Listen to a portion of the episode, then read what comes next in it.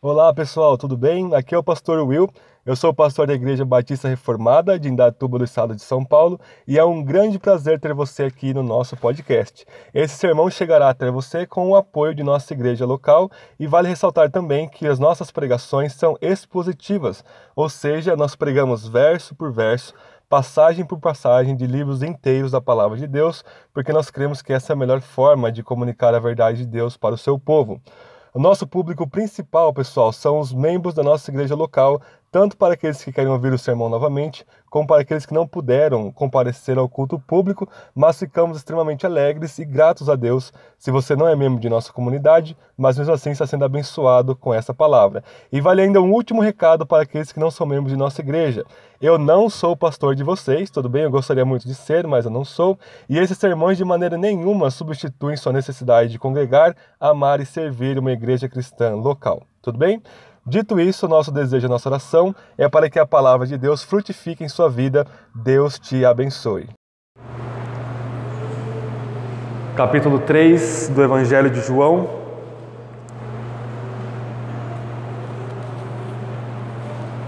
Nós vamos meditar sobre o novo nascimento nesta manhã.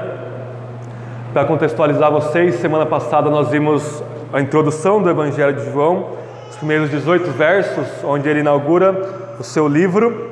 E depois, até o versículo capítulo 12, nós temos sete sinais que mostram que Jesus é o Messias. Os dois primeiros acontecem no capítulo 2. Jesus transforma água em vinho no casamento em Caná e purifica o templo, mostrando então que ele é o Messias e que ele é o novo templo. Então nós temos dois grandes diálogos de Jesus.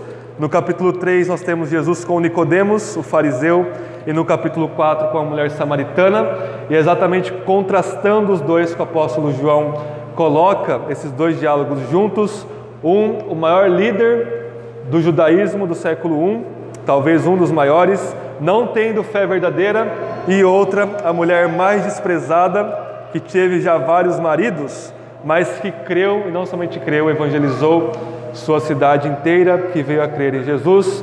Este é o contexto de João capítulo 3, Peço que vocês leiam comigo, antes de ler o capítulo 3, o capítulo 2, versículo 23.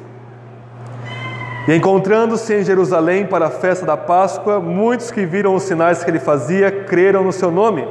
Mas o próprio Jesus não se confiava a eles, porque conhecia todos e não precisava que lhe dessem testemunho sobre o homem, pois ele bem sabia o que é o ser humano.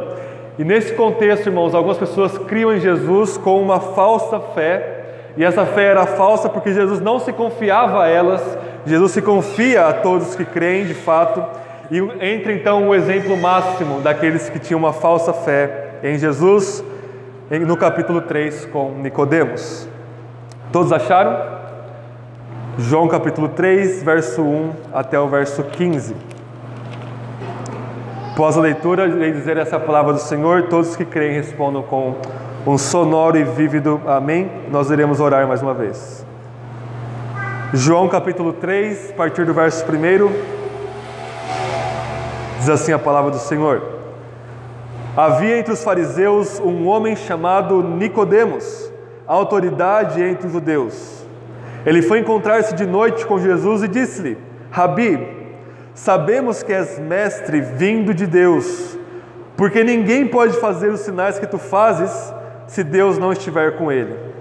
Jesus respondeu: Em verdade, em verdade te digo, que ninguém pode ver o reino de Deus se não nascer de novo. Então lhe perguntou Nicodemos: Como um homem velho pode nascer? Poderá entrar no ventre de sua mãe e nascer pela segunda vez? Jesus respondeu: Em verdade, em verdade te digo que se alguém não nascer da água e do espírito, não pode entrar no reino de Deus. O que é nascido da carne é carne, o que é nascido do espírito é espírito. Não te admires se eu te disser, necessário vos é nascer de novo. O vento sopra onde quer e ouves o seu som, mas não sabe de onde ele vem nem para onde ele vai. Assim é todo o que é nascido do espírito. Perguntou-lhe Nicodemos: Como pode ser isso? Jesus respondeu: Tu és mestre em Israel e não entende essas coisas, em verdade, em verdade te digo que nós dizemos o que conhecemos e testemunhamos o que vimos, mesmo assim não aceitais o nosso testemunho. Se vos falei de coisas terrenas e não credes, como crereis se vos falar das celestiais? Ninguém subiu ao céu, senão aquele que de lá desceu, o Filho do Homem. E assim como Moisés levantou a serpente no deserto, também é necessário que o Filho do Homem seja levantado, para que todo aquele que nele crê tenha a vida eterna. Essa é a palavra do Senhor. Amém. Vamos orar mais uma vez?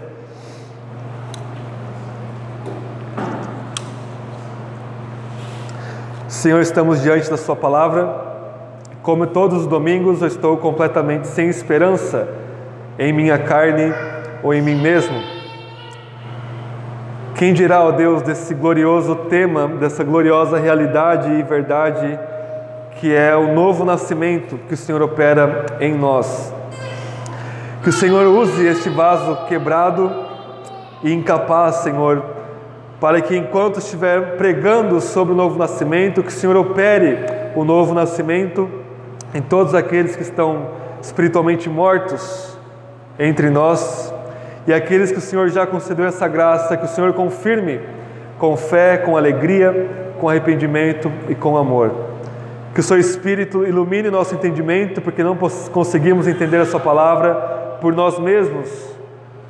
Que o Senhor santifique, ó Deus Espírito, nossas afeições, para que possamos amar a Sua palavra e odiar a nós mesmos em nossos pecados e conceda o seu poder em nossa vontade, em nossas mãos e pés, para que possamos andar no seu Evangelho, praticar essas boas novas de Cristo e viver a sua palavra e a sua vontade por nós.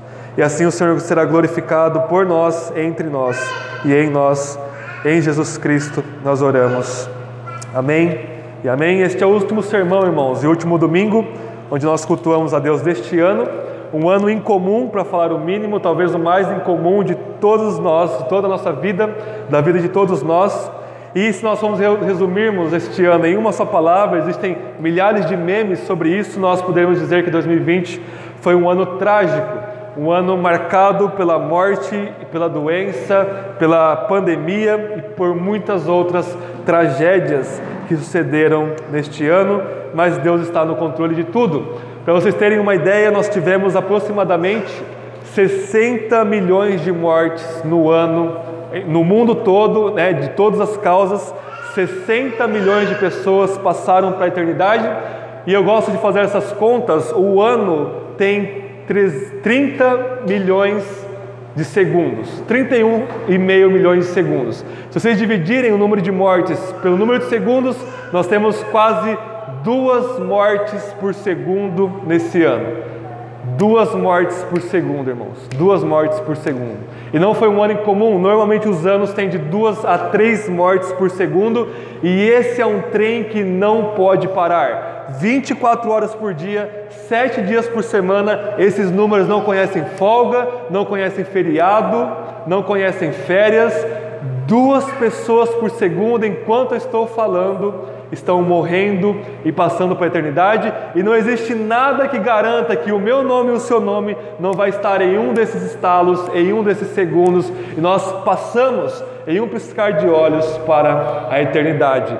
Duas pessoas por segundo. Nós tivemos o Covid-19, o coronavírus, dos 80 milhões de casos, se não me falha a memória, nós tivemos 1 milhão e 700 mil mortes por uma única causa, o Covid, e ele é um vírus que foi que existe para nos destruir. Ele vai se aprimorando e se adaptando para cada vez mais causar danos à nossa saúde e até nossas vidas. Ele já sofreu, se eu não me engano, 25 mutações, duas mutações por mês. Ele vai se aprimorando.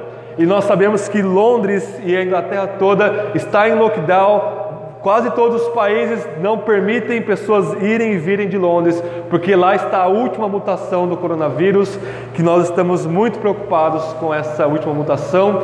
Mas, irmãos, apesar de tudo isso, e as pessoas que passam pela experiência do coronavírus ficam mal e Deus concede saúde novamente, elas normalmente falam usando uma linguagem totalmente singular da nossa fé, elas falam que elas nasceram de novo né? elas têm um novo começo, elas têm um recomeço e elas pensam que usar a linguagem do novo nascimento é algo apropriado, mas de fato elas não nasceram de novo, como nós vamos ver nesta manhã. E a coisa mais importante, irmãos, para nós, Jesus fala para Nicodemos e fala para cada um de nós: necessário vos é nascer de novo. Essa é a coisa mais importante. A coisa mais importante não é se você vai pegar o coronavírus ou não. A coisa mais importante não é se a gente vai ter uma vacina apropriada em fevereiro ou não. A coisa mais importante não é se você, se a economia vai se estabilizar em algum momento ou não, se você vai perder o seu emprego ou não. Jesus disse que uma coisa só é necessária: que você nasça de novo. E, em meio a toda essa morte física que nós tivemos, e se nós definimos morte como separação, o coronavírus também trouxe morte social para nós. Nós somos socialmente separados uns dos outros, e isso causou um grande desastre na nossa vida como seres humanos sociais, nossa vida espiritual, e também trouxe, ou trouxe não, mas evidenciou morte espiritual. Muitas pessoas esfriaram na fé neste período de, de quarentena que nós tivemos, mais de seis meses, abandonaram as igrejas, muitas e os que permaneceram, todos nós estamos mirrados na nossa fé, nós tomamos uma verdadeira surra social, espiritual e física deste vírus. Mas o próprio Jesus diz em João capítulo 15 que ele é a videira e todo galho que está nele não produz fruto, ele faz o que? Ele corta. Ele corta. E Jesus trouxe essa poda, essa corta, esse corte na igreja exatamente através desse vírus. Então, por um lado, foi bom porque evidenciou e trouxe uma limpeza em muitas igrejas de falsos cristãos que estavam lá, mas como Jesus disse, vindo a tribulação, a semente da palavra é sufocada e essa pessoa evidencia a sua morte espiritual. Mas acima de tudo isso, irmãos, eu gostaria que vocês examinassem a si mesmos esta manhã, para ver se vocês nasceram de novo, se vocês são realmente cristãos, nascidos de novo, e se vocês já são, que nós possamos trazer cada vez mais frutos e cada vez mais crescer nessa graça. Amém? João capítulo 3 é dividido em três partes, nós vamos seguir essas três divisões. Versículo 1 ao 10 nós vamos ver o que é o novo nascimento na conversa com Jesus, com Nicodemos. A gente vai ver a, necessidade do novo nascimento. Nós vamos ver o que é o novo nascimento. Nós vamos ver quem é o autor ou a origem do novo nascimento nesses dez primeiros versículos. Versículo 11 ao 13, a gente vai ver por que Jesus pode falar de um assunto como esse. Por que Jesus tem autoridade para falar sobre o novo nascimento? E verso 14 e 15, como Jesus opera e possibilita o novo nascimento para nós. Então vejamos o novo nascimento na conversa de Jesus com Nicodemos, os dez primeiros versículos. Verso 1 e 2. Havia entre os fariseus um homem chamado Nicodemos, autoridade entre os judeus. Ele foi encontrar-se de noite com Jesus e disse-lhe: Rabi ou mestre, sabemos que és mestres vindo da parte de Deus, porque ninguém pode fazer o que tu fazes se Deus não estiver com ele.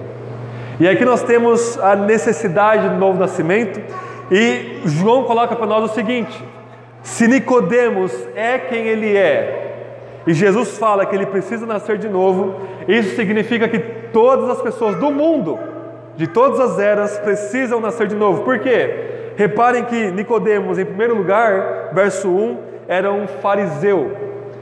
Os fariseus eram o grupo mais religioso do judaísmo e do mundo na época de Jesus. Fariseu significa aqueles que são separados, aqueles que são santos. Eles consagravam toda a existência deles, ainda que de forma hipócrita, mas de uma forma visível, eles consagravam tudo o que eles eram a obedecer os mandamentos de Deus. Eles eram o povo mais separado, por assim dizer, religiosamente falando, ainda que Jesus denuncie a falsa santidade deles, aos olhos da sociedade, tanto judaica quanto pagã, romana, eles eram as pessoas mais certinhas, mais morais, mais religiosas e mais devotas que existia no século I. Portanto, Nicodemos era um dos líderes desses fariseus, era um homem irrepreensível na lei judaica, era um homem moral, moralista, irrepreensível, puro aos olhos humanos. Havia entre os fariseus um homem chamado Nicodemos, a autoridade entre os judeus. A autoridade significa que ele era parte do sinédrio. O sinédrio era um grupo de judeus que eram as autoridades que governavam a, a nação judaica debaixo do governo de Roma. Então ele tinha uma credencial para até mesmo ser um juiz para julgar Israel. Ele tinha a confiança do povo para exercer a máxima autoridade política, religiosa e moral do meio dos judeus. Então ele era o homem mais destacado religiosamente da época de Jesus. Nicodemos, um homem irrepreensível, um homem religiosíssimo e um homem que tinha autoridade política e não era como o brasileiro, ele não era ah, injusto, ele não era avarento, ele não era nada disso, o texto não fala nada disso, ele apenas era uma autoridade justa diante de Israel, diante da sociedade. Verso 2: Ele foi encontrar-se de noite com Jesus e o motivo para ser de noite a gente não sabe, às vezes estava com vergonha ou alguma coisa assim, mas o fato é que era noite e que João, o tempo todo no seu evangelho, contrasta a, a contradição entre luz e trevas. João capítulo 1: A luz brilha nas trevas, as trevas não resplandecem contra ela, não prevalecem contra ela, e o fato de ser de noite indica que Nicodemos estava em trevas espiritual aqui. Estava em trevas, e repare o que ele diz. Ele chega até Jesus e diz: Rabi, então ele como mestre, ele como sendo um fariseu, ele como sendo um rabino, ele, como sendo alguém que conhece o Antigo Testamento de cabo a rabo, exaustivamente o Antigo Testamento, a Bíblia da época, ele chama aquele pobre, humilde, sujo homem de rabi. Ele reconhece que Jesus é mestre. Ele reconhece que Jesus tem uma autoridade, ele reconhece que Jesus ele ensina com propriedade as coisas de Deus. Mestre, rabi, Sabemos que és mestre vindo de Deus. Ou seja, eu não acredito como os outros fariseus que você é um falso mestre, que você é um falso profeta. Eu acredito que você veio de Deus. Nicodemos está reconhecendo que tudo o que Jesus está fazendo tem o aval e a aprovação de Deus. Sabemos que és mestre vindo de Deus, pois ninguém pode fazer os sinais Palavra importantíssima do Evangelho de João: que tu fazes se Deus não estiver com ele.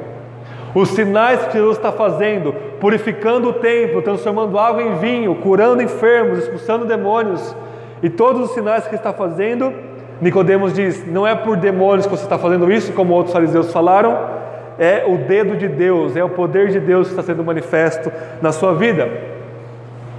Ou seja, irmãos, Jesus vai falar para ele no verso 3: Você não pode ver o reino de Deus se você não nascer de novo. Jesus está dizendo, Nicodemos, você não é um nascido de novo, você não é um convertido, você não vai, não está vendo o reino de Deus.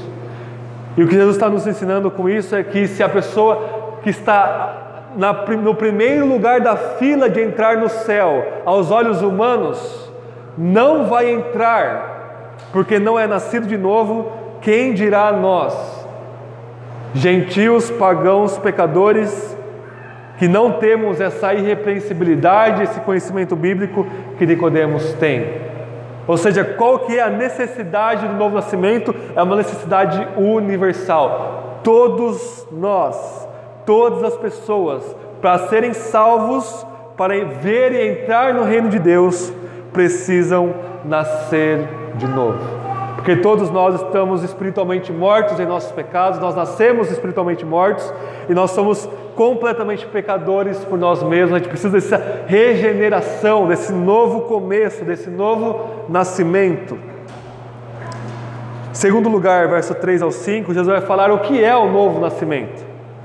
Vamos ler. Jesus respondeu em verdade, em verdade te digo, em, em grego é amém, amém. Eu te digo que ninguém pode ver o reino de Deus se não nascer de novo. Então perguntou Nicodemos: Como um homem velho pode nascer? Como pode entrar no ventre de sua mãe e nascer pela segunda vez? Jesus respondeu: Em verdade, em verdade te digo que se alguém não nascer da água e do espírito, não pode entrar no reino de Deus. Na primeira leitura, irmãos, parece que Jesus muda completamente de assunto. Nicodemos chega e começa a elogiar Jesus, você é um mestre vindo da parte de Deus, Jesus já muda de assunto para falar sobre o novo nascimento. Será que Jesus mudou de assunto para falar, ó, para de falar dessas coisas, vamos falar do que realmente importa sobre o novo nascimento? Não, irmãos, Jesus não fez isso. Jesus está continuando a conversa de onde ela parou. Mas qual que é a lógica aqui?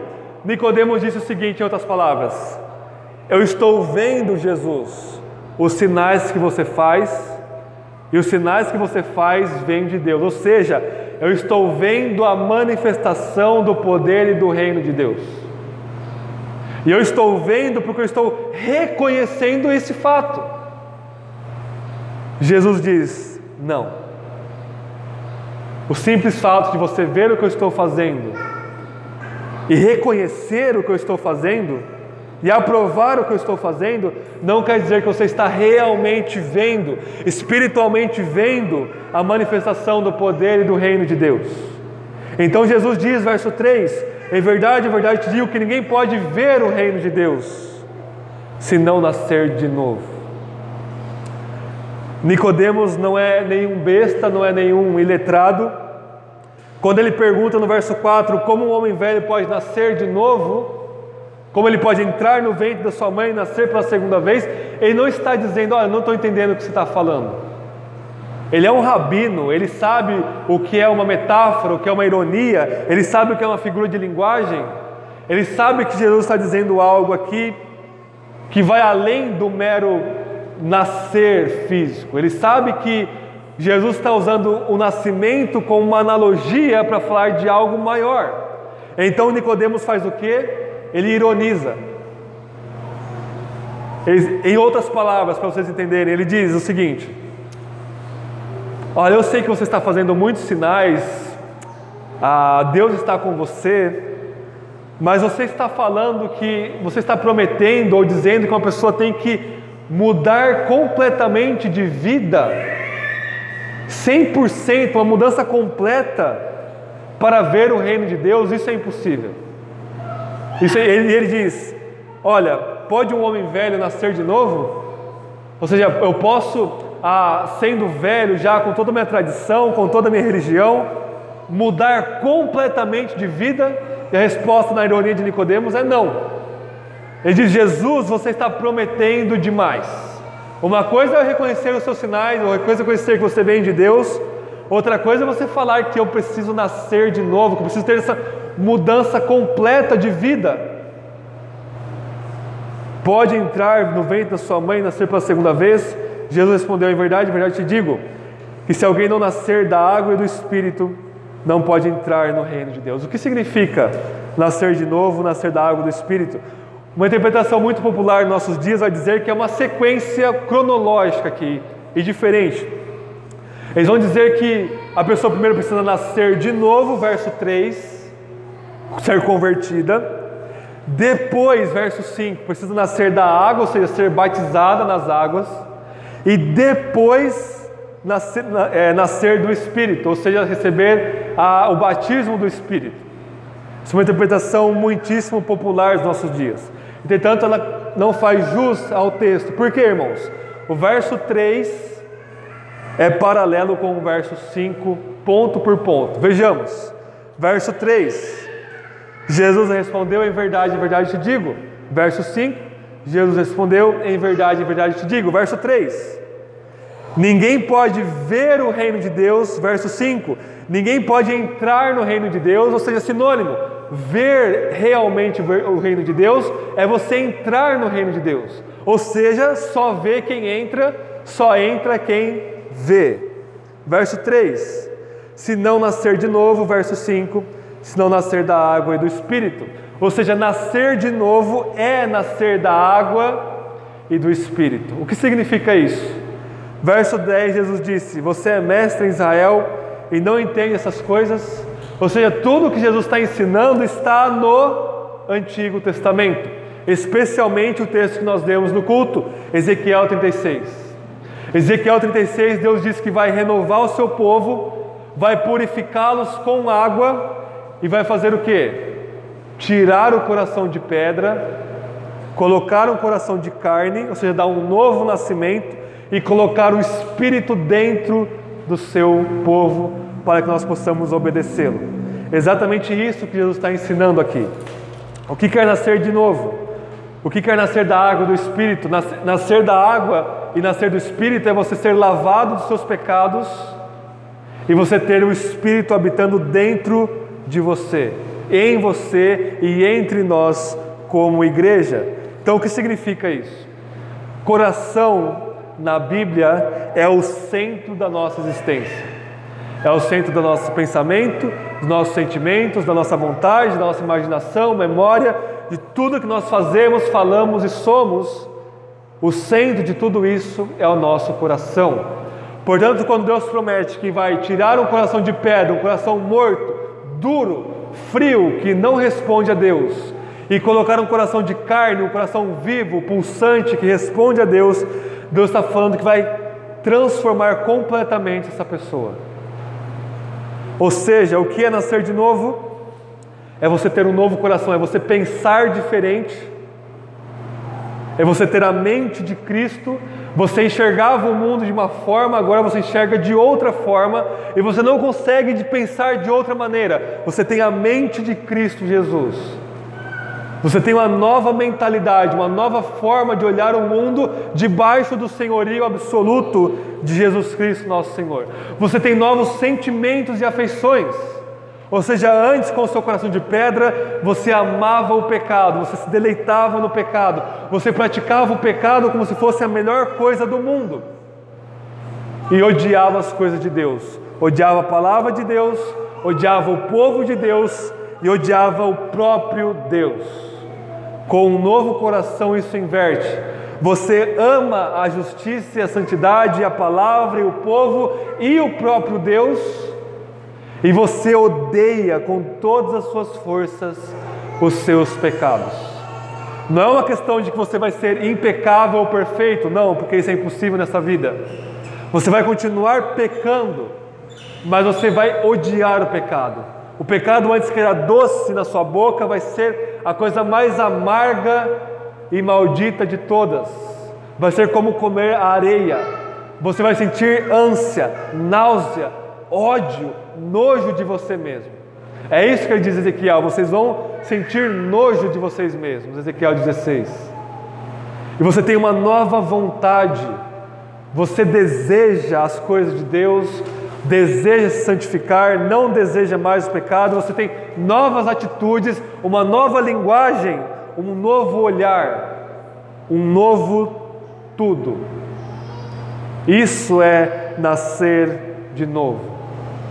Não é como Nicodemos vestir uma capa de religiosidade, conhecer a Bíblia por si mesma ou simplesmente ter uma intelecção da fé cristã, ah, agora eu concordo com a fé cristã, ah, agora eu concordo com as doutrinas da graça. Não, não é isso. Não é você ter práticas religiosas, ainda que tudo isso esteja incluído, mas não é somente isso. Nicodemos era a pessoa mais religiosa, ele dava dízimo, dava oferta, jejuava, dava ah, bens para os pobres. Nada disso adiantava Nascer de novo é você ser completamente transformado por Deus. Você é uma nova criatura. E não importa se você teve uma experiência drástica de novo nascimento, ou se você cresceu na igreja e você foi habitualmente em um determinado momento que você nem sabe e você nasceu de novo, não importa. Tendo uma experiência drástica ou não, ou simplesmente, ah, agora eu creio e você de fato crê e persevera, isso é nascer de novo, irmãos. Versos 6 ao 10, nós vamos ver quem de fato opera o novo nascimento em nós.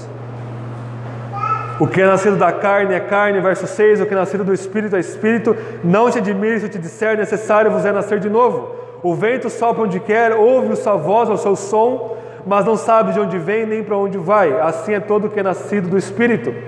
Perguntou Nicodemos: Como pode ser isso? Jesus respondeu: Tu és mestre em Israel e não entende essas coisas? Verso 6: O que é nascido da carne é carne, o que é nascido do espírito é espírito. O que, que quer dizer isso? Paulo diz isso em 1 Coríntios capítulo 1 ao 3. Ele diz que o homem carnal não tem o um espírito, ele tem uma mentalidade carnal, isso significa que ele nasceu apenas uma vez, nasceu em pecado, e o que é nascido da carne é carne. O que é nascido do espírito é espírito. Paulo diz que aqueles que têm o espírito são pessoas espirituais. Espiritual significa nada mais, nada menos do que você ter o espírito. E aqueles que têm o espírito são espirituais, eles agem conforme o Espírito, eles são guiados pelo Espírito. Ou seja, quem opera o novo nascimento em nós? Deus Espírito. A terceira pessoa da Trindade, Deus Espírito, que faz nós sermos espirituais, nós temos uma nova vida, um novo espírito. O que é nascido da carne é carne, o que é nascido do espírito é espírito. Não se admire, não se espante de eu te disser, necessário vos é nascer de novo. E então no verso 11, 8, ele vai citar Eclesiastes 11, 5. O vento sopra onde quer, ouve o seu som, mas não sabe onde vem nem para onde vai, assim é todo aquele que é nascido do Espírito. E em Eclesiastes 11, 5, Salomão diz o seguinte: Assim como você não sabe o caminho do vento, e nem como os ossos se formam dentro da grávida, assim você não conhece as obras de Deus que faz todas as coisas.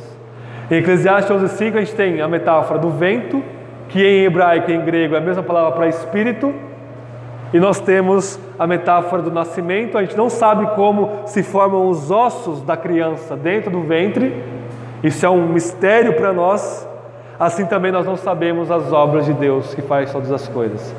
E Jesus cita Eclesiastes 11, 5 exatamente para dizer o seguinte: é Deus quem faz o novo nascimento.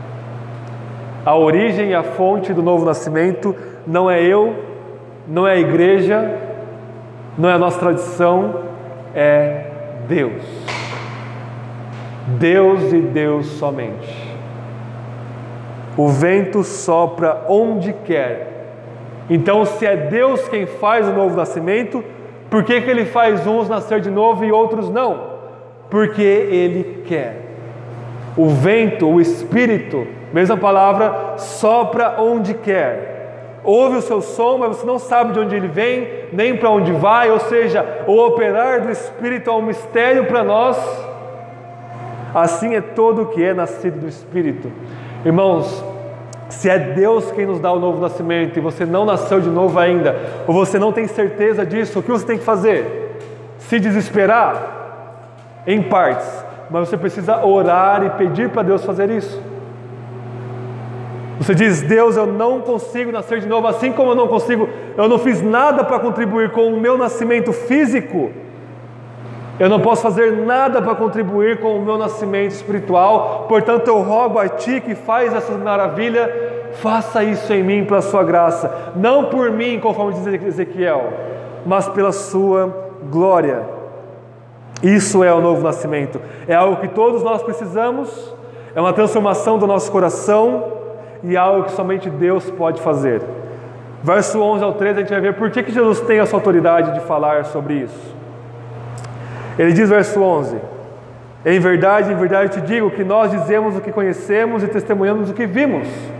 Mesmo assim, você não aceita, não aceitais o nosso testemunho. Se vos falar das coisas terrenas e não credes, como crereis se vos falar das celestiais? Ninguém subiu ao céu, senão aquele que de lá desceu, o Filho do Homem. Por que, que Jesus coloca essas palavras e João escreve essas palavras aqui? Ele está respondendo a Nicodemos. Nicodemos, pasmo, estupefato, admirado, ele diz: Jesus, em outras palavras, com que autoridade você tem para falar sobre isso? que uma coisa é você fazer sinais externos, mas quem você pensa que é para falar de uma realidade interna, de uma transformação completa do coração? Ezequiel 36 fala que é somente Deus pode fazer isso. Com que autoridade você faz fala isso? E Jesus diz: a autoridade que eu falo é a seguinte: ninguém subiu ao céu senão aquele que de lá desceu, o Filho do Homem.